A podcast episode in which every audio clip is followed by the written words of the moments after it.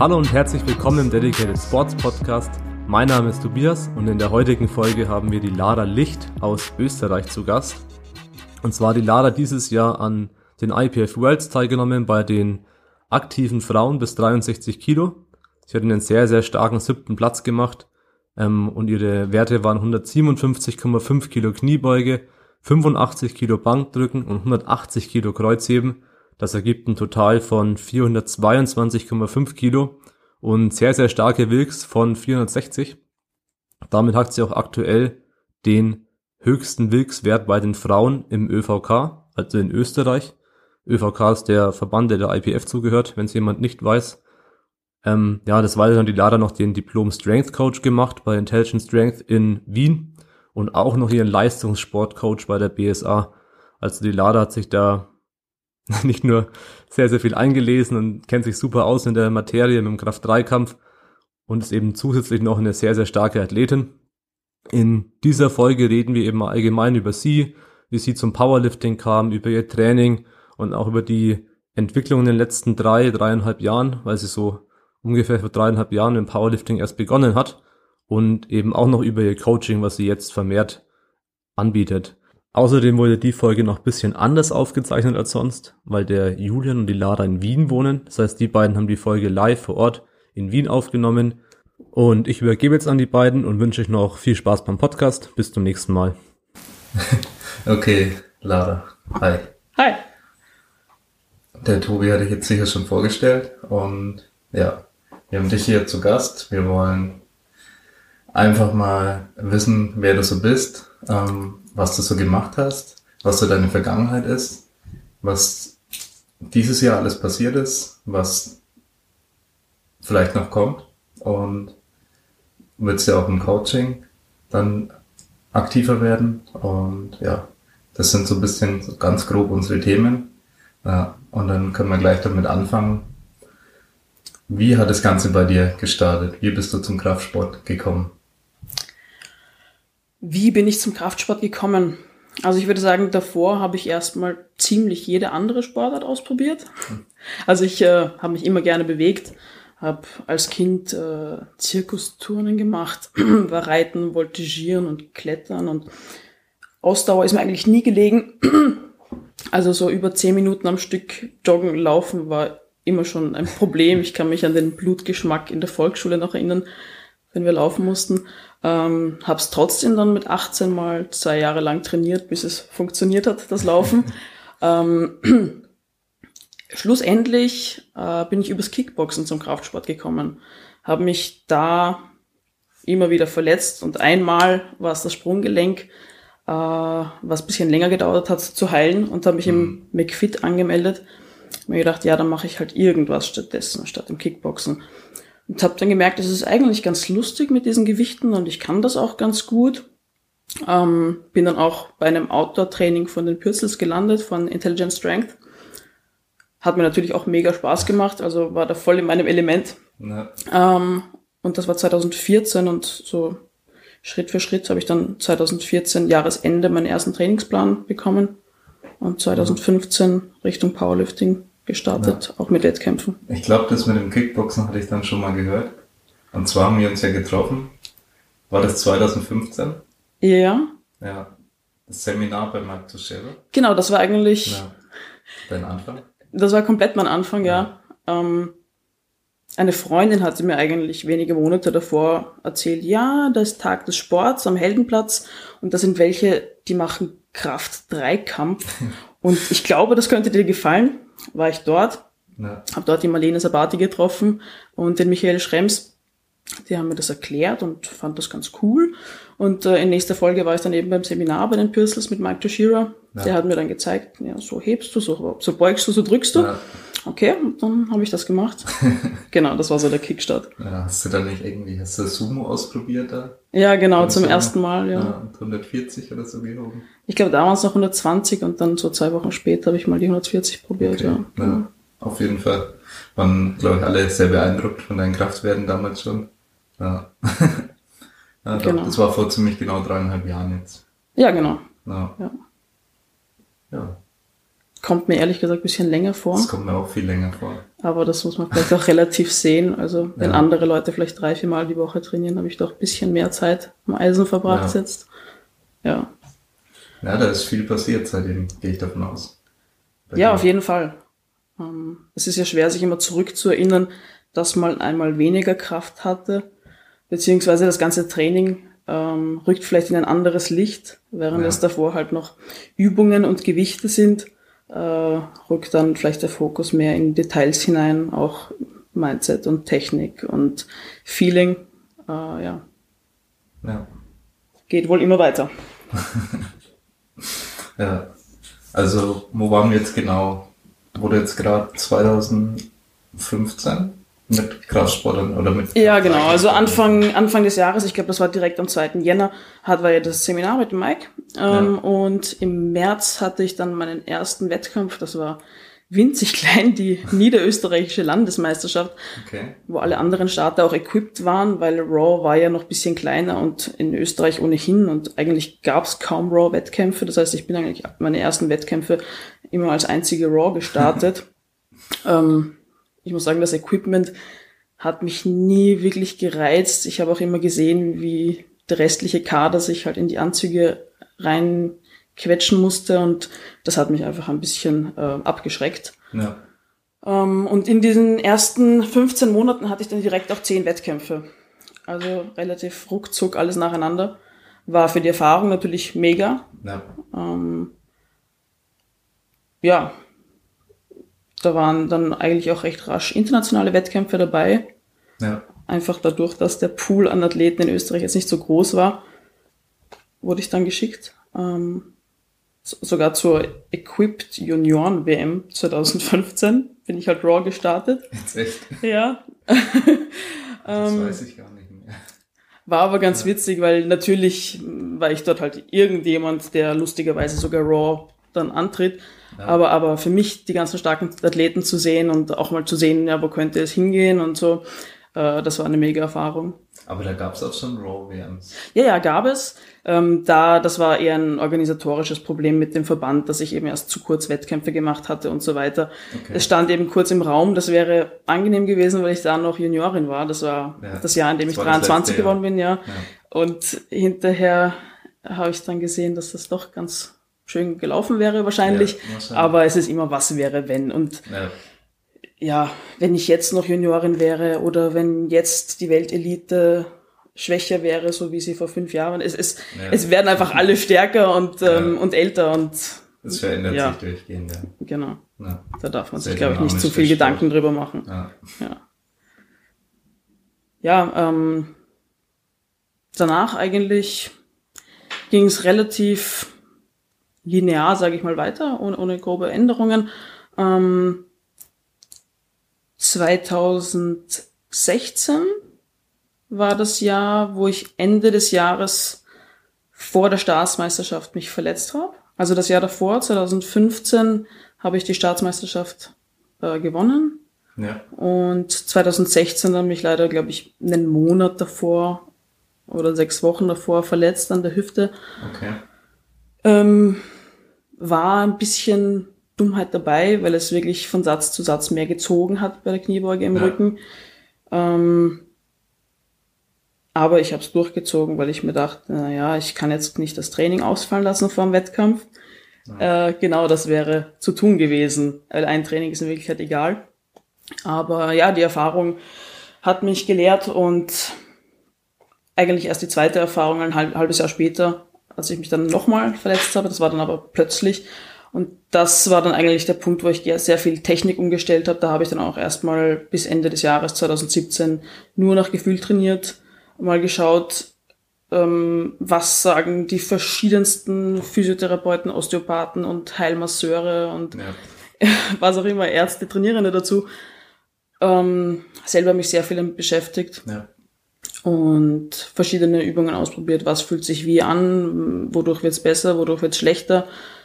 Ähm, immer wieder Fortschritte und kleinere Rückschläge gehabt und aber insgesamt irrsinnig viel gelernt. Ich würde auch sagen, dass meine Technik sich seither grundlegend verändert, verändert hat. Ja. Ähm, einfach ausgedrückt, glaube ich, habe ich einfach die Anterior Chain vernachlässigt oder nicht ja. gewusst zu besitzen. Ähm, und seither immer mehr gelernt, das zu involvieren. Ja. Und das ist natürlich für die Gesamtstabilität sehr, ja, sehr vorteilhaft. Die Kniebeugetechnik und so hat sich dann stark verändert. Genau, ja. ja. Also ich bin jetzt vielleicht von Natur aus nicht die Kniebeugerin, weil ich relativ lange Oberschenkel habe. Ja. Super zum Heben, mein Oberkörper ist kurz. Ähm, beim Beugen heißt es aber nicht, dass man dann umso mehr Low Bar und mit Vorlage beugen muss und alles über den Rücken und ja. die Beinrückseite ziehen, sondern äh, die ganzen Schwächen ausmerzen. Da steckt schon noch ziemlich viel Arbeit drinnen. Ja. Also sehr viel Volumen im letzten Jahr gemacht. Aber es hat funktioniert. Also eben dann 2017, Jahresende, war ja die Staatsmeisterschaft im Gym, wo ich mir als Zielsetzung auch gar nicht irgendwelche Werte gesetzt hatte oder ja. PRs, sondern mir gedacht habe, ich will einfach einen guten Wettkampf machen. Ich will die Leistungen vor der Verletzung halbwegs wieder erreichen. Da habe ich schon gesehen, das sollte recht gut gehen. Ja. Habe sie im Endeffekt auch äh, übertroffen.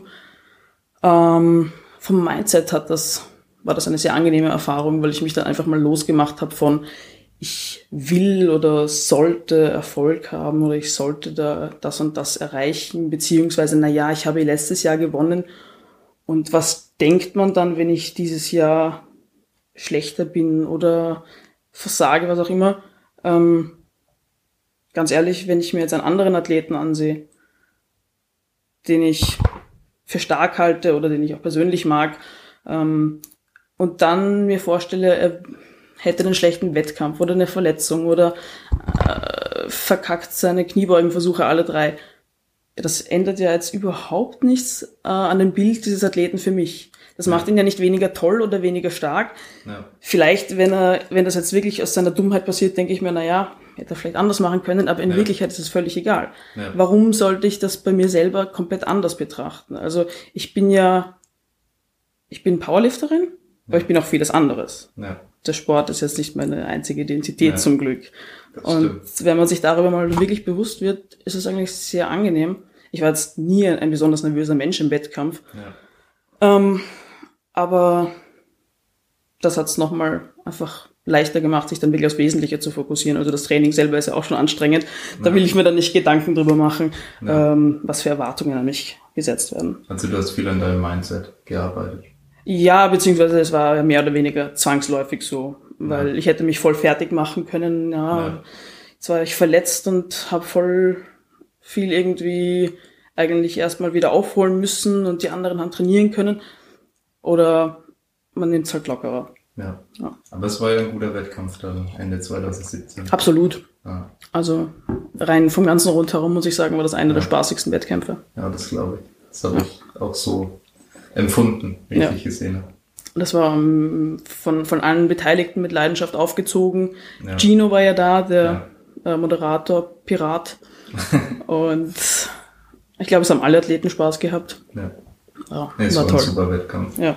Also auch so, wo ich jetzt einfach dabei war, so einer der kurzen Wettkämpfe überhaupt, ja. den ich so beiwohnen durfte. Und das ist ja auch wieder einfach die Stimmung, die dort ist. Und ich, ich sage auch immer ähm, den Athleten, die ich halt vorbereite für Wettkämpfe, wenn sie zum Beispiel vor ihren ersten Wettkämpfen nur mal zusehen bei Wettkämpfen, naja, schau dir das mal genau an. Die Leute gehen auf die Bühne, ja. machen ihren Lift und du kannst dich keine Minute daran erinnern, wie viel Gewicht das war. Beziehungsweise, wenn dich drei Tage später jemand fragt, wie viel hat Athlet XY bewegt oder welche Platzierung hat er gemacht, es ist in Wirklichkeit allen egal. Es interessiert keine Sau, was du dort ja. machst, ja. Natürlich ist es schön, wenn man gewinnt. Es ist schön, wenn ja. Leute gratulieren, man Anerkennung bekommt. Ähm, aber man, im Prinzip erinnert man sich, glaube ich, am besten selber. Ja. Allen anderen ist es ziemlich egal. Ja. ja. Sogar international. Da sitzen vielleicht 50 Leute im Publikum. Gut, bei der Plusklasse der Herren sind es mehr, aber ansonsten ist es ein recht dezentes. Event. Ja. ja, das stimmt. Ja. Ja, was war so dein Highlight bis zum Jahr 2017 außer die Staatsmeisterschaft? Was waren so deine besten Leistungen davor? Ähm, davor hatte ich beim Bavaria Cup 170 gehoben. Das war auch ein, das hat mir auch sehr Spaß gemacht dort. Das war welches Jahr? Das war 2016. 16. Genau, ja. ja. Ähm, war zwar recht stickig dort und heiß, aber alle waren motiviert Im und ja, genau, ja. Also wer gerne hebt Ja. und gerne Hebewettkämpfe macht, der sollte dort mal hinschauen. Nein, war echt spaßig, genau. Ähm, ansonsten hatte ich die 145 im Training schon mal gebeugt, aber im Wettkampf, glaube ich, waren 130, 135 das Maximum, weil ich da ja auch wirklich einen längeren Zeitraum dann hatte, dass ich keine Wettkämpfe gemacht habe. Ja. Eben eigentlich 2017 bin ich genau beim Bankdrücken mal angetreten, ähm, beim Bavaria Cup und dann Ende des Jahres erst wieder bei der, bei der Staatsmeisterschaft, ja. Und ich denke, da war der Bavaria Cup eigentlich eh das Highlight, weil ähm, für mich ist Heben schon die, die schönste Disziplin, muss ich sagen. Ja. Das kann ich am meisten genießen. Äh, kann man sich, glaube ich, zusammenreimen, warum. Ähm, aber auch so, man hebt es einfach auf. Es ist Ja. nicht so die Gefahr der Tiefe wie bei der Kniebeuge dabei. Nein. Bankdrücken ist irgendwie eigentlich nur der halbe Körper. Das ist auch ein bisschen irritierend, wenn das jetzt nur Bankdrücken ist. Ja. Ähm, ja, von dem her würde ich auf jeden Fall sagen, der Bavaria Cup war mein Favorite bis dahin. Ja. Ja, genau, ist deine stärkste Disziplin ja auch. Ja. Und ja, in der Staatsmeisterschaft hast du ja 180 Kilo gehoben. Ja, genau. Das war ziemlich unerwartet. Nach den, also mein Erstversuch waren 160 Kilo, die sind halt geflogen, die 170 dann auch. Und ich hatte den Hans gebeten, dass er mich bei diesem Wettkampf äh, betreut, im Sinne von, ich möchte einfach nichts denken müssen, Ja. ich möchte nur ähm, heben. Und äh, er hatte dann 180 vorgeschlagen. Ich habe ja gesagt und dann habe ich es gehoben. Ähm, Ja. Ich glaube, von alleine hätte ich einen niedrigeren Drittversuch angesetzt. Ja. Und das ist dann doch ganz cool, Ja. wenn man jemanden hat, der nicht nur sagt, naja, vorsichtig und halt dich zurück und auf Nummer sicher, sondern hin und wieder auch mal ganz draufgehen. Das ist schon ganz, ganz fein. Ja, ja, das ist cool. im richtigen Moment eben. Ja. ja, kann ich nachvollziehen. Genau. Dann hast du dich sozusagen wieder für den Nationalkader qualifiziert an der Genau. Staatsmeisterschaft. Und dann ging es weiter. Ja, also die Bedingung vom Bundestrainer war eben nach meiner Verletzungszeit, dass ich neun von neun bringen sollte. Habe ich gemacht und bin dann somit bei der WM 2018 jetzt auch gestartet. Ähm, die war in Calgary, war jetzt mein, mein letzter Wettkampf äh, dieses Jahr. Ähm, ist eigentlich ziemlich gut gegangen. Ja. Also witzig ist, dass einige Menschen mich fragen, ob ich denn zufrieden sei, beziehungsweise sagen, ja, na kannst, kannst dich eh trotzdem freuen, wäre eh ganz gut, oder na, hast einen schlechten Tag gehabt. Ähm, Ja, ja, Kurz mal zum Ablauf. ne? eben, ja, also das, das, waren, das waren eben von Außenstehenden so die Fragen. Ja. Und ich dachte mir nur, ich bin absolut zufrieden. Es ist eigentlich sehr gut gegangen. Es ist nicht Ja. perfekt gelaufen. Ähm, aber ich habe in der Vorbereitung alles gegeben. Ich weiß, Ja. ich weiß, ich habe kein einziges Training ausgelassen. Ich habe nie gesagt, so, oh, ich gehe jetzt doch noch irgendwie feiern oder irgendwas anderes machen und scheiß auf den Schlaf. Es war alles on point. Ja. Ähm, beim Wettkampf selber ähm, habe ich die Kniebeugen alle reingekriegt mit einem Drittversuch von 157,5 Kilo. Was sehr beachtlich ist. Ja, hätte ich, hätte, hätte ich eigentlich nicht gedacht. Ja. Ähm, war auch schwer, muss ich sagen. Ja. ähm, Das ist in deiner Klasse aber auch schon richtig gut. Ja, so ich glaube, es war- Da, ja, puh, ja. ja. Also du warst, hast ja mal dich selber als nicht so gute Kniebeugerin bezeichnet. Ja, es, es wird Ja. noch. Es wird noch. Also- ja. Vor allem ist es immer relativ. Ja. Ja. Also ich glaube, da bist du schon gut dabei trotzdem. Ja, darum bin ich auch sehr stolz auf diese Beuge, muss ich sagen. Die war, glaube ich, auch aufs Gramm genau ähm, noch drinnen. Ja. War schon wirklich schwer.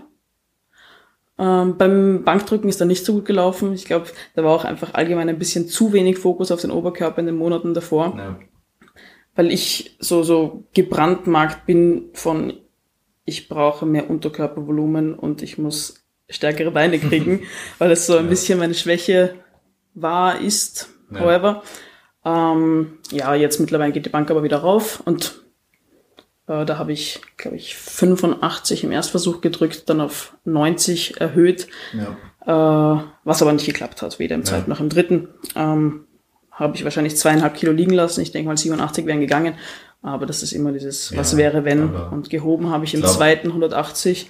Die waren ziemlich smooth verglichen zur Staatsmeisterschaft. Genau. Und die 187 äh, habe ich knapp nicht draufgekriegt. Ja.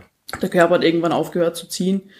Und von dem her war es dann auch okay. Also, wenn ich jetzt Ja. früher aufgehört hätte zu ziehen, hätte ich mich vielleicht geärgert, aber es ist wirklich nicht gegangen. Also, da denke da denk ich mir, kann man dann auch zufrieden sein. Ja. Ja, wenn es nicht geht, dann geht's nicht. Also du hast im Prinzip ähm, in jeder Disziplin warst du stärker, kann man sagen. Ja. Also das war nicht das Problem. Ja, genau. Also ich glaube, zweieinhalb Kilo war ich schwächer auf der Bank als bei der Starts, aber ja. Ach so, dass du, weil auf der Starts hattest du 85? Da habe ich oder? 87 gedrückt. Ja. Ach, du hattest Genau, 87, ja, okay. ja, ja. Da war ich jetzt Ich habe im Training, also ich habe bei irgendeinem kleinen Wettkampf auch mal 90 gedrückt und im Training mal 95. Irgendwie Die Ja. Bank äh, variiert ziemlich stark. Jetzt Okay. gerade ist die Schulter ganz gut eigentlich. Ähm, ja, Ja. ich würde halt gern mal dreistellig drücken, aber ist nur eine Frage der. Zeit. Ja, das kriegst du auch noch hin. Ja, sollte gehen. Ja, ja Kreuzheben, ja, ich war ja live dabei in Calgary. Und die 180, die ging richtig gut. Ja, Das war kein Vergleich zur Start. ja. Ja. Witzigerweise habe ich ja jetzt hinterher begonnen, wieder mal Sumo zu heben. Also Sumo habe ich ganz anfangs gehoben, Ja. aber dann irgendwann wurde es mit der Hüfte unangenehm und hat einfach nicht mehr funktioniert. Mittlerweile weiß ich aber ziemlich genau, worauf ich achten muss, damit meine Hüfte sich damit wohlfühlt. Ja. Und habe 190 auch schon gehoben, jetzt vor drei Wochen oder so. Und das fühlt sich eigentlich ziemlich gut an. Ah, cool. Vielleicht bleibe ich dabei. Sehen. Ja. Ich glaube, der Fehler ist oft, also auch wenn es off-topic ist, dass man oft äh, so vom Convention-Heben kommt und denkt sich, das Sumo, Sumo ist sehr geil und das stimmt auch. Und dann der Fokus sich verschiebt im Training. Also wenn du jetzt sagst, wie hast du vorher trainiert, jetzt wo du zum Beispiel die 190 gehoben hast? Äh, da habe ich, da habe ich eigentlich, glaube ich, zwei Wochen davor mal zum Spaß Sumo probiert. Mhm. Bin bis 180 raufgegangen und dann halt zwei Wochen gar nichts gemacht und dann habe ich nochmal probiert und bin auf 190 raufgegangen. Genau, ja. Das ist so die Standard-Story, die man hört über Ja. Sumo. Ja. Ja, Und dann beginnt man zu denken und dann geht's nicht mehr.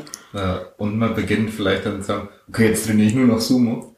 Und dann merkt man eigentlich, was für Reize einem dann vielleicht fehlen. Also man macht nicht mehr das, was dazu geführt hat, dass man erfolgreich war, sondern macht was anderes. Ja. Ja, Ja, damit spiele ich mich auch gerade gedanklich ein bisschen herum. Ähm, einfach, weil ich merke, dass die normale Integration in den Trainingsplan bei Sumo ein bisschen komplex ist, weil ich oft so Appetit auf Sumo heben habe und dann funktioniert es. Und dann steht es mal im Plan und ich denke mir, okay, ich mache diese Übung ja. und dann passt es irgendwie nicht so ganz. Also man muss noch eine Lösung dafür finden. Also Ja. ich habe auch mir überlegt, vielleicht konventionell normal zu trainieren und gelegentlich mal so aus Appetit Ja. zu machen. Mal sehen. ja. Ich denke, sowas ist ganz cool. Kann man auch sozusagen dann autoreguliert machen. Genau, man verschenkt ja zum Glück nichts. Also Ja. die Lifts sind ja sehr ähm, ähnlich im Trainingseffekt, sage ich so. Ja. Ja. Genau. Ja, das war's dann zur WM und jetzt sind wir eigentlich schon in der Gegenwart, ja. Ja, Ja. Du wolltest nicht mehr international starten dieses Jahr, habe ich das richtig verstanden? Mm, Ja, ähm, und zwar eigentlich mm, auch nicht mehr national dieses Jahr. Also Okay. erstmal möchte ich ein bisschen eine Wettkampfpause haben. Ja. Ähm, meine Einstellung zu Wettkämpfen ist eben, ja, man macht sie nur für sich selber. Und es muss Spaß machen. Ja. Und man muss, also ich selber möchte, wenn ich einen Wettkampf mache, dann gehe ich all in. Also Ja. dann streiche ich andere Dinge, die halt nicht kompatibel sind in Ja. der Vorbereitung und fokussiere mich genau auf den Wettkampf.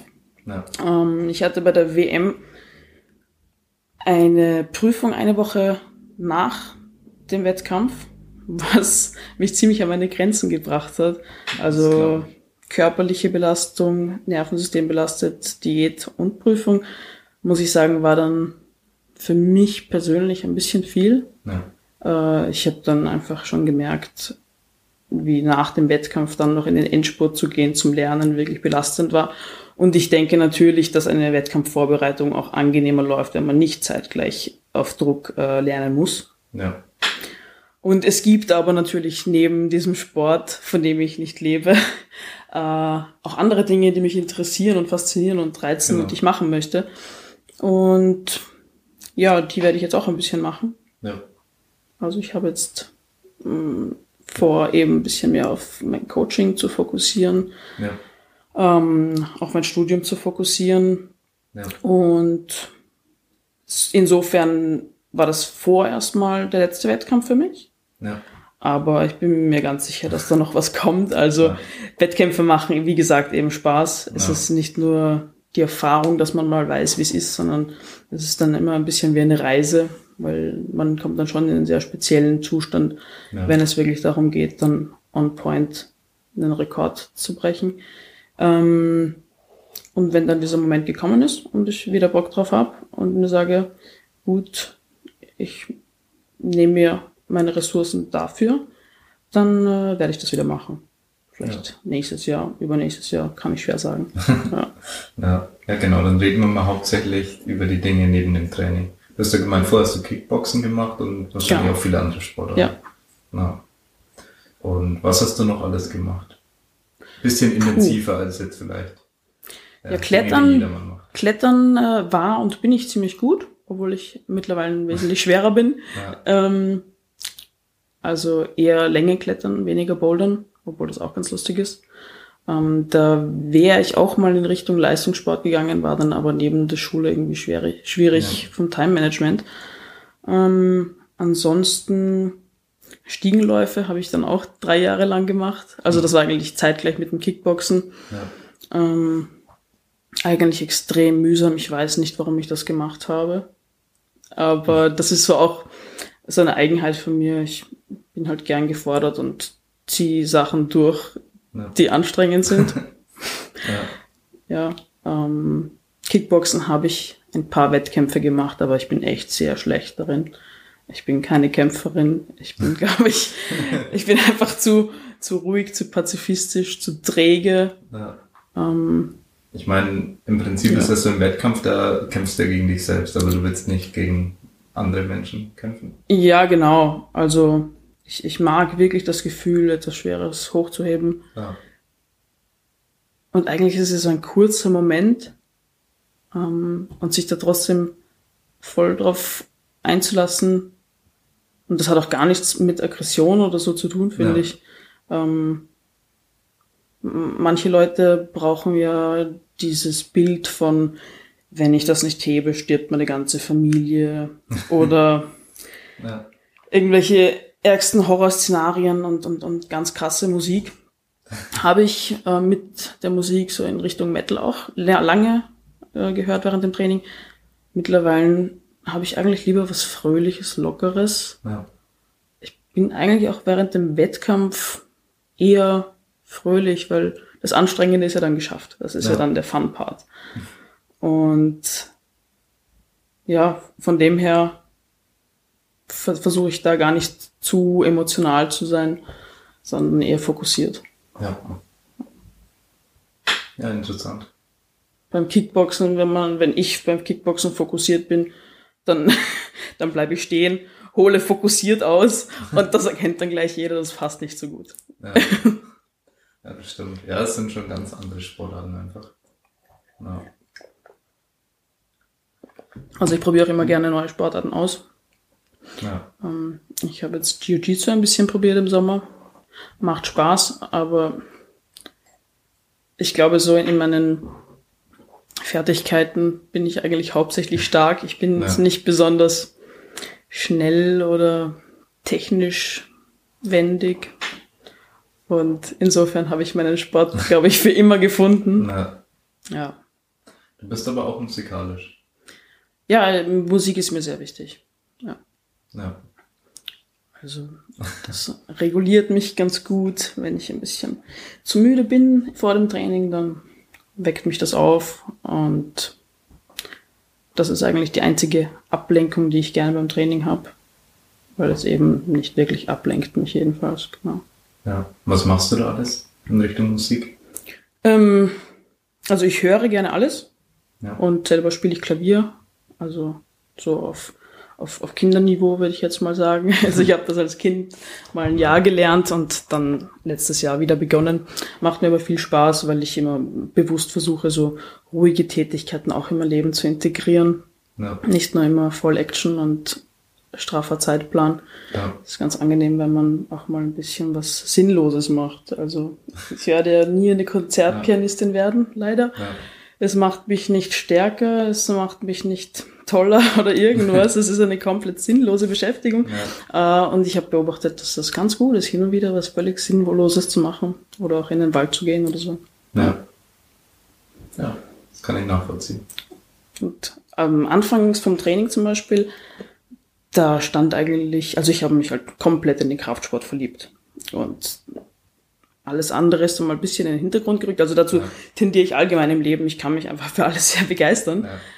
Ähm, und habe dann aber herausgefunden, ja, natürlich, dass das Schöne am Krafttraining ist, dass ja nicht nur die Trainingszeit, die ich anfangs ein bisschen überzogen habe, vielleicht auch, weil je mehr, desto besser.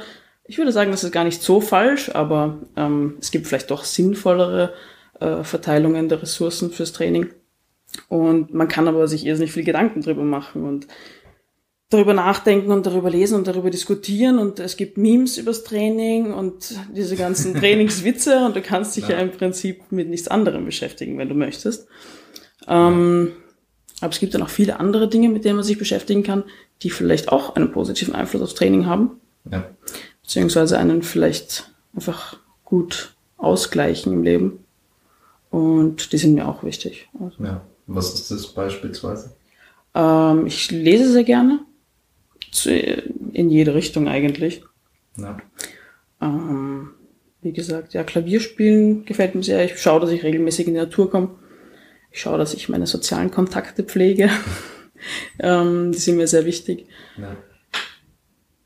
Daher, ähm, also das ersetzt für mich auch ein bisschen Instagram, weil ich mir da ein bisschen schwer tue. Das ist doch so zeitintensiv und irgendwie dann immer Foto machen und Hast du irgendwas. Instagram? Ich habe Ja. Instagram, ja.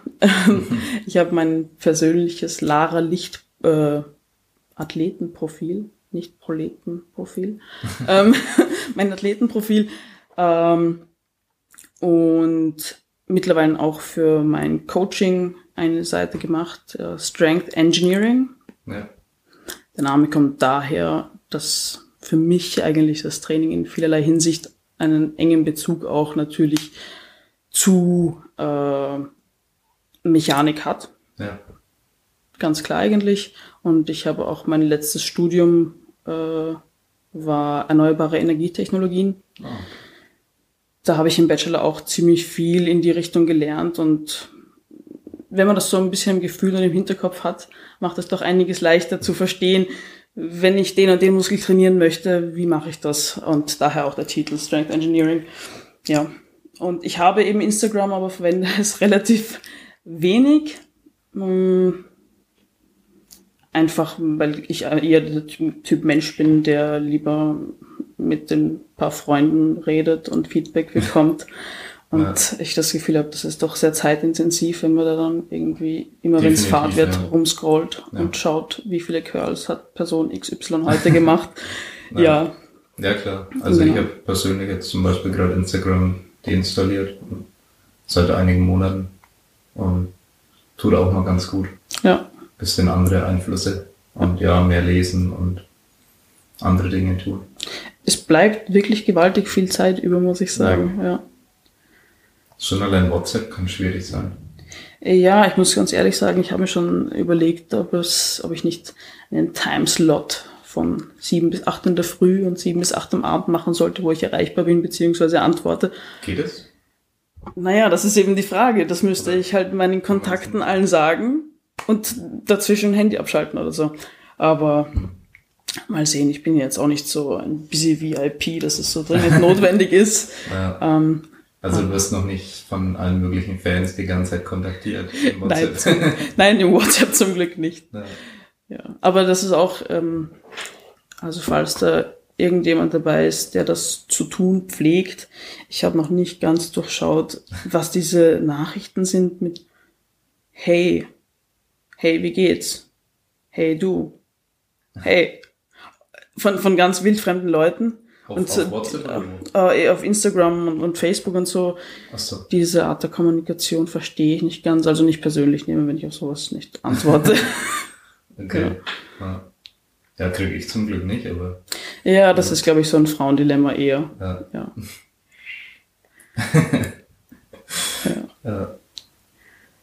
Okay, wir könnten ja mal näher auf dein Coaching auch zu sprechen kommen. Ja. Was du ähm, bisher gemacht hast in der Richtung und was du vorhast und was vielleicht die Attribute sind, die dich von anderen hervorheben als Coach. Also was habe ich coachingmäßig gemacht? Anfangs würde ich sagen, hat es sich ergeben, weil ich versuche immer Leute ähm, dazu zu bringen, sinnvoll zu trainieren oder allgemein zu trainieren. Mich freut das immer, wenn da jemand Blut leckt und dann Spaß daran findet. Das heißt, am Anfang haben mich einfach oft Leute dann nach Tipps gefragt äh, oder ja, kannst du mal schauen, wie die Technik ist. Ähm, nachdem ich ja auch im Gym gearbeitet und trainiert habe. Und ähm, das wurde dann einfach mehr. Ich habe ja auch den Strength Coach gemacht, eben die Ausbildung zum Coach äh, bei Intelligent Strength. Ja. War super cool, viel gelernt. Ähm, auch den Leistungssportcoach bei der BSA. Okay. Und ja, sonst noch selbstständig viel gelesen und damit auseinandergesetzt. Und ähm, so vor eineinhalb Jahren bisher mit PTs begonnen dann, ja. nach der Ausbildung. Ähm, und Coaching vor einem Jahr circa, so ganz langsam Schritt für Schritt mit einzelnen Leuten begonnen. Ja. Ich muss sagen, das Coaching gefällt mir auch wesentlich besser, als Menschen einfach einen Trainingsplan zu geben. Also einfach einen Trainingsplan geben mache ich ohnehin nicht. Ähm, da muss ich mir vorher die Person ansehen. Ja. Was ist überhaupt Status quo? Weil ja. äh, sonst kann man ja gleich den Smolov Junior ausdrucken oder so. Das ist ja dann ganz anonym. Ja. Und da dann auch wirklich laufend Feedback zu bekommen und ganz ehrlich, wenn ich einer Person einmal zeige und, und ihre Kniebeuge verbessere, will ich nicht darauf vertrauen müssen, dass das irgendwie weiterhin so klappt und sie dann einfach wegschicken und ja, viel Glück mit deinem Plan. Ja. Sondern wenn ich eine Person coache, ich arbeite da mit Google Sheets ja. und mit YouTube-Channels, die halt auch privat geschaltet sind. Ja. Das funktioniert eigentlich super gut.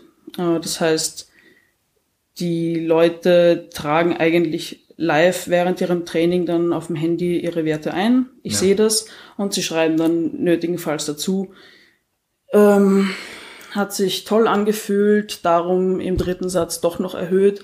Oder ja, spüre ich da Zwicken, darum lieber ein bisschen weniger Gewicht oder verstehe ich nicht, fühlt sich blöd an, fühlt sich sinnlos an, ja. viel zu schwer, viel zu viel Volumen oder langweilig, was auch immer. Also mir ja. ist das Feedback schon wichtig und es muss jetzt gar nicht so spezifisch äh, auf die Trainingsübung bezogen sein, sondern es, es spielt ja doch das ganze Leben mit. Also ja. es gibt dann Leute, die sind auf Urlaub, die sind krank, die wollen vielleicht hin und wieder auch mal feiern gehen und wie man das halt sinnvoll integriert und vor allem auch den Menschen klar macht, ähm, was das bedeutet, wenn sie sich ein gewisses Ziel setzen.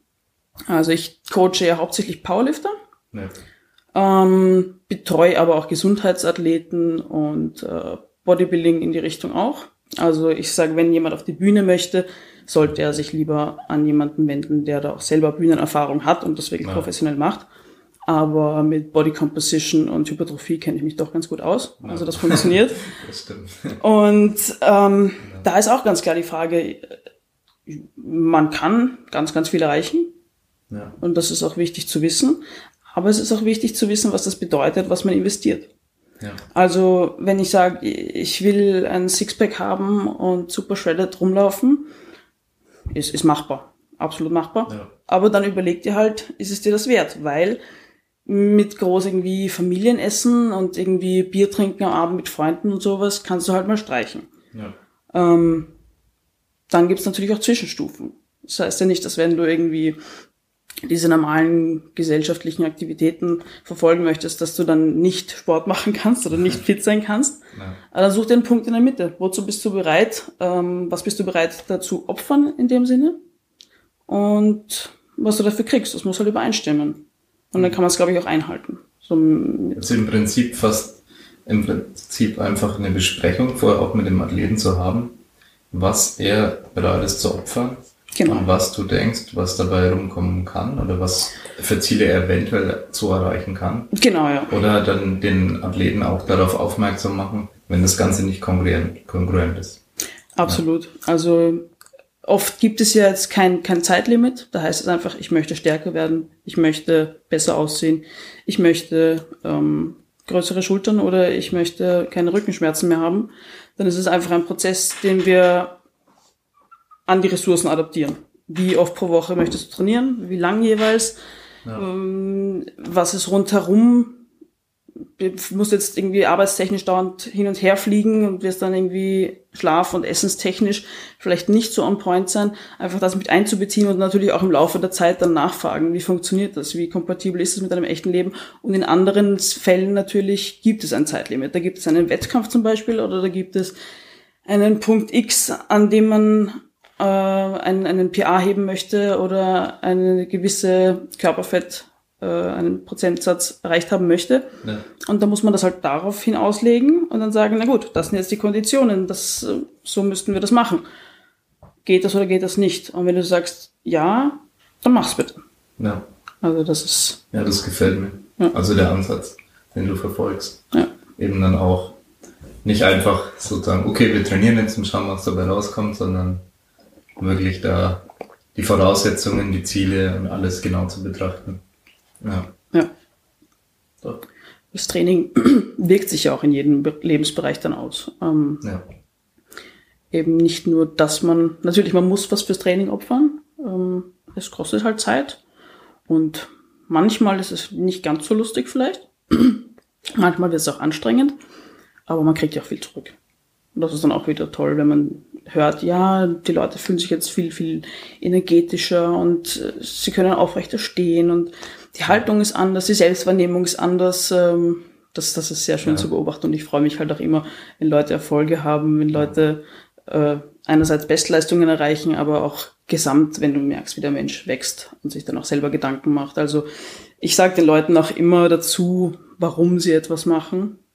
Ich lasse gern, ungerne Menschen im Unwissen ähm, und oft sind das dann auch ganz im ersten Moment abstrakt klingende Sätze, so wie, naja, schau, dass Körper unter der Stange ist, sage ich gerne zu den Leuten, die eingetrichtert bekommen haben, sie müssen die ärgste Hyperlordose haben und am besten auch im oberen Rücken und nur mega durchgebogen und dann eigentlich mit der Hüfte nicht mal mehr unter der Stange sind, wenn sie so rausheben, vor lauter Angst, sonst rund zu werden im Rücken. Und da sage ich dann, ja, schau, dass Körper unter der Luft ist und, und unter der Stange ist und keine Luft. Ja. Und das verstehen sie dann meistens. Und ja. oft macht es erst hinterher Sinn. Ja, stell dir vor, du drückst da mit den Ballen an, was auch immer. Lauter so kleine Cues. Ich mag das sehr gerne. Ja. Ähm, und wie man dann es schafft, das richtige Gefühl für einen Lift in einer anderen Person zu reproduzieren durch ja. solche kleinen Cues. Das, das gefällt mir sehr an dem, an der Tätigkeit, muss ich sagen. Ja. Also du identifizierst dich auch gar nicht dann mit den Erfolgen deiner Klienten. Ähm, also, ich, ich freue mich auf jeden Fall mit, ja. ja. Ähm, oft kriege ich dann so Dankeschön im Sinne von, ohne dich wäre das alles nie möglich gewesen oder nur dein Verdienst. Äh, Bullshit, ja. weil ähm, es ist keine Magie, es ist Training und doch funktioniert's wie Magie. Das ist großartig. Ähm, aber jeder Athlet muss ja die Leistung selber bringen. Und ich bin da voll gerne Feuer und Flamme dabei und unterstütze und mache das wirklich gerne. Und wenn ich dann aber auch merke, also ich könnte nie Leute trainieren, die eigentlich nicht wollen. So mit zweimal die Woche daneben stellen und Wiederholungen zählen, na komm, das schaffst du aber noch. Na denk an deinen Beachbody. Das, da, also Motivation muss ja. dann schon von den Menschen selber kommen, dass sie das auch durchziehen. Das ist für einen Powerlifter, glaube ich, oft ein sehr abstraktes Szenario. Ja, ja. Ich glaube, das Problem hätten alle Powerlifter so ein bisschen. Ja, und, und ja. ich würde sagen, in der Powerlifting-Szene ist man ja auch viel öfter konfrontiert mit Menschen, die man eher bremsen muss. Ja. Definitiv. Äh, ich erkläre dann auch oft besagten Personen, zu denen ich mich selber auch zähle. Also ich kann mich mittlerweile sehr gut mäßigen, ähm, weil ich mentale PRs mache. Und das sage ich auch meinen Leuten. Hey, es, es, es läuft nicht immer alles perfekt. Es geht nicht immer linear rauf. Hast mal schlecht geschlafen oder bist noch ein bisschen fertig vom letzten Training, was auch immer. Und vielleicht bewegst du sogar weniger Gewicht als beim letzten Training. Aber es ist okay bitte bleib dabei und ja. denk dir, du machst einen mentalen PR, weil du kannst damit umgehen. Und du bist nicht so blöd, dass du trotzdem drauf gehst und dich jetzt verletzen musst. Du kannst auch stolz auf dich sein. Und, ja. Äh, und es klingt irgendwie doof, aber es ist, es ist ja eigentlich wahr. Ja. Und das funktioniert dann für viele auch ganz gut. Man muss nicht immer die harte Sau sein, die alles rausdrückt, ja. obwohl es nicht geht. Im Wettkampf schon. Aber, aber nicht im Training. Ja, genau. Also Wettkampf und Training mental trennen zu können. Ja, genau. Das ist sehr wichtig, ja. ja. Doch, der Ansatz gefällt mir. Ja. Ähm, coachst du dann eigentlich primär Frauen oder beides? Oder wie ist das? Ganz witzig. Also eine lange Zeit hatte ich eigentlich an PT-Kunden und im Coaching nur Männer. Und mittlerweile ist es doch sehr frauendominant. Also, ich glaube, ich habe jetzt vier Männer und fünf Frauen, die ich coach. Oder sechs. Ja, also überwiegen auf jeden Fall die Frauen. Ja. Und ja, also ich, ich mache da wenig Unterschied. Ähm, natürlich ähm, ist es von Person zu Person verschieden. Der eine verträgt mehr Volumen, der eine hat äh, eine Hüfte, die sich mehr für Sumo eignet und so weiter. Ja. Ähm, aber ob eine Person dann mich anspricht wegen Coaching, beziehungsweise wie ich die Person dann coache, ist dann immer einfach dann ganz individuell. Ja. ja. Und für Mädels ist natürlich, glaube ich, dann fast die logische Schlussfolgerung oder so. Ähm, wenn wir uns halt zum Beispiel aus dem Training kennen, dass sie dann vielleicht eher zu mir kommen, ähm, als zu jemandem, der Bodybuilding macht. Beziehungsweise ja, ähm, sind viele Frauen ja dann auch ein bisschen zurückhaltend eher im Training oder, oder wissen nicht genau, ja, wie ist es da mit Powerlifting und, und muss ich dann so brüllen und ein, ein Powerlifter werden und das ist vielleicht als Frau auch angenehm, eine Ansprechperson zu haben. Ja, ja. das stimmt. Also ich kann es mir vorstellen, dass es ganz schön sein kann als Frau, von einer Frau gecoacht zu werden und bei gewissen speziellen Fragen dann auch jemanden zu haben, der das besser verstehen kann. Ja, auf jeden Fall. Bestimmte Zyklen, was auch immer. Ja. Und ja, ich denke, da gibt es einige Punkte, die sich ein bisschen unterscheiden können zum Mann und weswegen das sehr sinnvoll sein kann. Genau, eben weil ja. es ja nicht nur um die Gewichte geht ja, und um die Übungen um selber, sondern das Ganze rundherum ja. hat dann schon ein bisschen Vorteile, ja. ja. Und äh, gibt es auch irgendwie ganz äh, klassische Sachen, würde ich sagen, vielleicht die bei Frauen dann eher irgendwie auftreten, also so haltungsmäßig und so, ähm, wo man dann natürlich auch vielleicht eher schon ein bisschen an Routine kriegt, als wenn ein Mann vielleicht äh, in seinem Leben noch nie eine Frau gecoacht hat. Ja. Und ähm, ja, natürlich gibt's dann noch andere grundlegende Unterschiede und, und wie ist das irgendwie mit Oberkörper? Also man sagt ja, Unterkörper ist Mann, Frau relativ äh, gleich. Also da können Frauen das, das Gleiche erreichen, genauso hypertrophieren und, und stark werden. Am Oberkörper sind wir aber genetisch einfach ein bisschen benachteiligt dass ja. da einfach schwere Masse hinkommt. Da habe ich eh eigentlich noch relativ Glück. Ähm, ja. Und ja, da steckt halt für viele Mädels dann einiges an Arbeit drinnen, das irgendwie mal, mal aufzubauen. Und ich denke mal, da kann sich ein Mann vielleicht auch weniger vorstellen, wie sich das einfach anfühlt. So wie ja. wir alle uns nicht mehr so gut vorstellen können, wie das ist, wenn man ganz untrainiert ist. Ja. Das rückt einfach ein bisschen aus der Fantasie dann raus, dass ja. es das überhaupt gibt.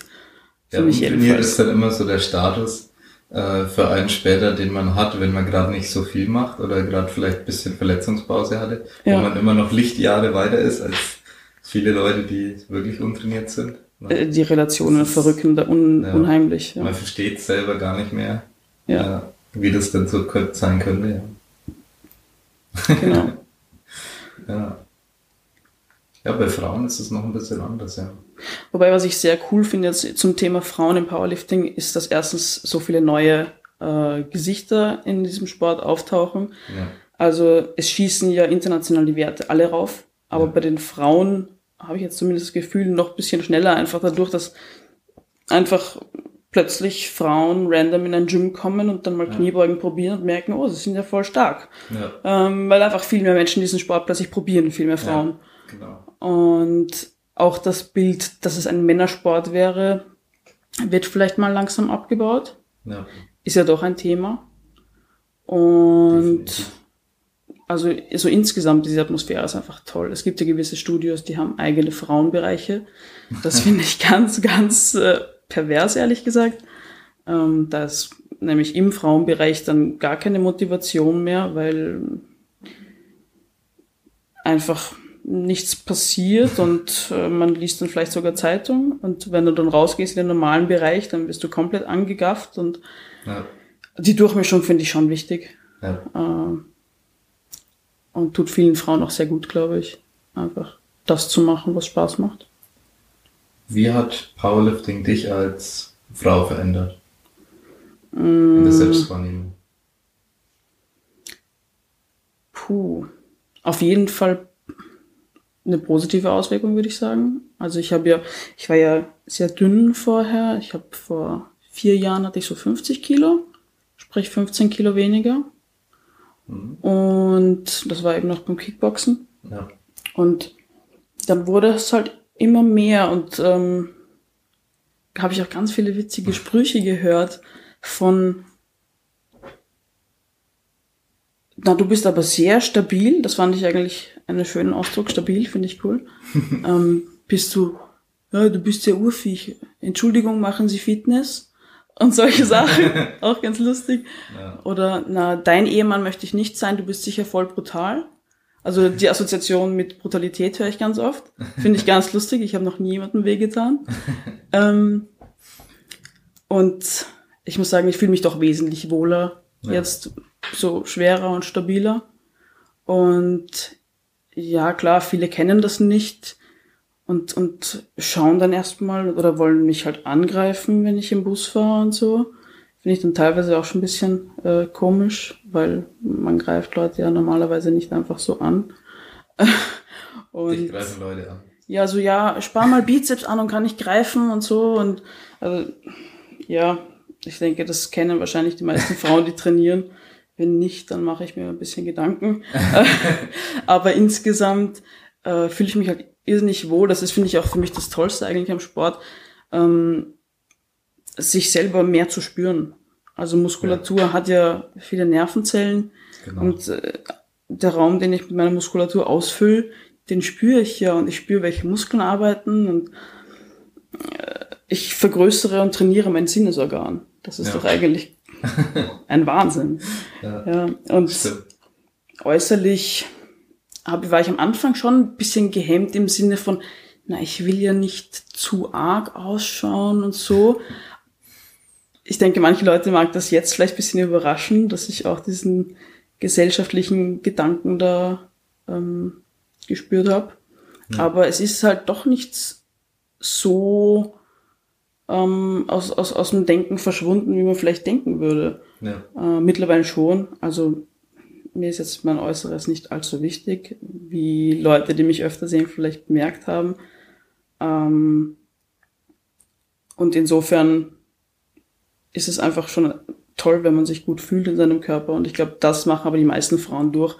Weil viele Menschen kommen ja zum Training, weil sie abnehmen möchten oder weil sie einfach besser aussehen möchten oder, oder auch weil sie zunehmen möchten, weil sie zu dünn sind und so weiter. Ähm, und vielleicht ist es gar nicht das Spiegelbild, das man sich ansieht, das dann plötzlich so viel anders aussieht, sondern einfach die Selbstwahrnehmung, das Gefühl und wie du dich selber als Person wahrnimmst, äh, auch in Interaktion mit anderen Menschen. Ja. und dazu stehen zu können. Ich sehe so aus, weil ich das mache, was ich gerne mache. Also sehe ich auch ganz gerne so aus, könnte Ja. man das sagen. Ja, Ja. genau. Und hat es andere Lebensbereiche beeinflusst? Dein Sport? dein Naja, schwer zu sagen. Ich bin jetzt 25 und ähm, vor vier Jahren habe ich mit dem Sport begonnen.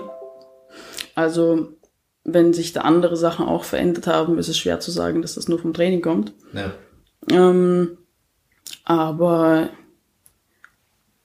ich denke schon, dass ich insgesamt ein, ein selbstbewussterer Mensch auch geworden bin, ähm, ausgeglichener geworden bin. Ja, trägt auf jeden Fall viel zur Entwicklung bei, das Training. Ja. Einfach auch, weil man lernt durchzubeißen. Also ich würde mein, mein Training vor allem im letzten Jahr doch so beschreiben, dass ich immer 120 Prozent mache von dem, was ich eigentlich machen möchte in einem Training. Also Ja. die letzten ein, zwei Übungen sind dann meistens schon ziemlich mühsam. ja, Ähm, und das ist doch auch auf den, den Rest vom Leben ganz gut übertragbar, weil da muss man auch Sachen machen, die nicht immer lustig sind. Aber Ja. wenn man gar nicht drüber nachdenkt, ist es egal. ja. Ja, die Zukunft haben wir eigentlich schon so grob. Also du willst jetzt vor allem mehr coachen und erstmal keinen Wettkampf machen. Genau, ja. Ja. Und ähm, sonst beruflich gehe ich ja in Richtung Lehrerin. Also Ja. ich studiere auf Lehramt. Und? Mathematik und Philosophie und Psychologie, wobei ich zweiteres eher schleifen lasse. Ähm, also Okay. ich setze da im Moment mehr auf die Mathematik, weil es mehr Spaß macht. Ähm, und das ist eben auch wieder Unterrichten und Zusammenhänge durch sinnvolle Formulierungen dann an andere Leute zu übertragen. Ja. ist eigentlich so ein bisschen wie im Coaching und das äh, passt ganz gut zusammen. Gefällt mir ganz gut. Klingt gut. Ja. Ja. Thematisch gibt's noch irgendwas, was du unbedingt loswerden willst, was du den Hörern mitteilen willst? Ja, was dich als Powerlifterin vielleicht auszahlt oder dich als Mensch auszahlt, was man wissen sollte. Puh. Hm. Fällt mir ehrlich gesagt spontan nicht viel dazu ein. Also wenn ich so eine Botschaft outschauten sollte, dann wäre das, habt möglichst viel Spaß im Training. Es soll etwas Positives sein insgesamt. Ja. Es soll nicht mehr Stress machen, als es Freude bringt. Und es ist kein Gegeneinander. Man hat keinen Ja. Einfluss darauf, was andere Leute machen.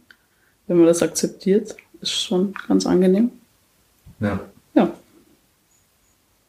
Training ist schön.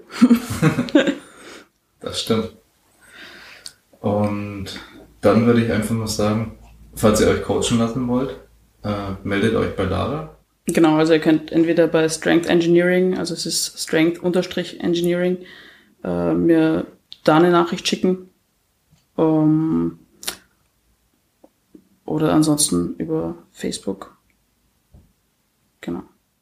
Ja. Coach at strengthengineering.at wäre die Wir werden alles E-Mail-Adresse. verlinken. Funktioniert aber, glaube ich. Genau. Wir verlinken alles dann äh, unter dem Podcast und dann könnt ihr euch dabei Lara melden wegen Coaching.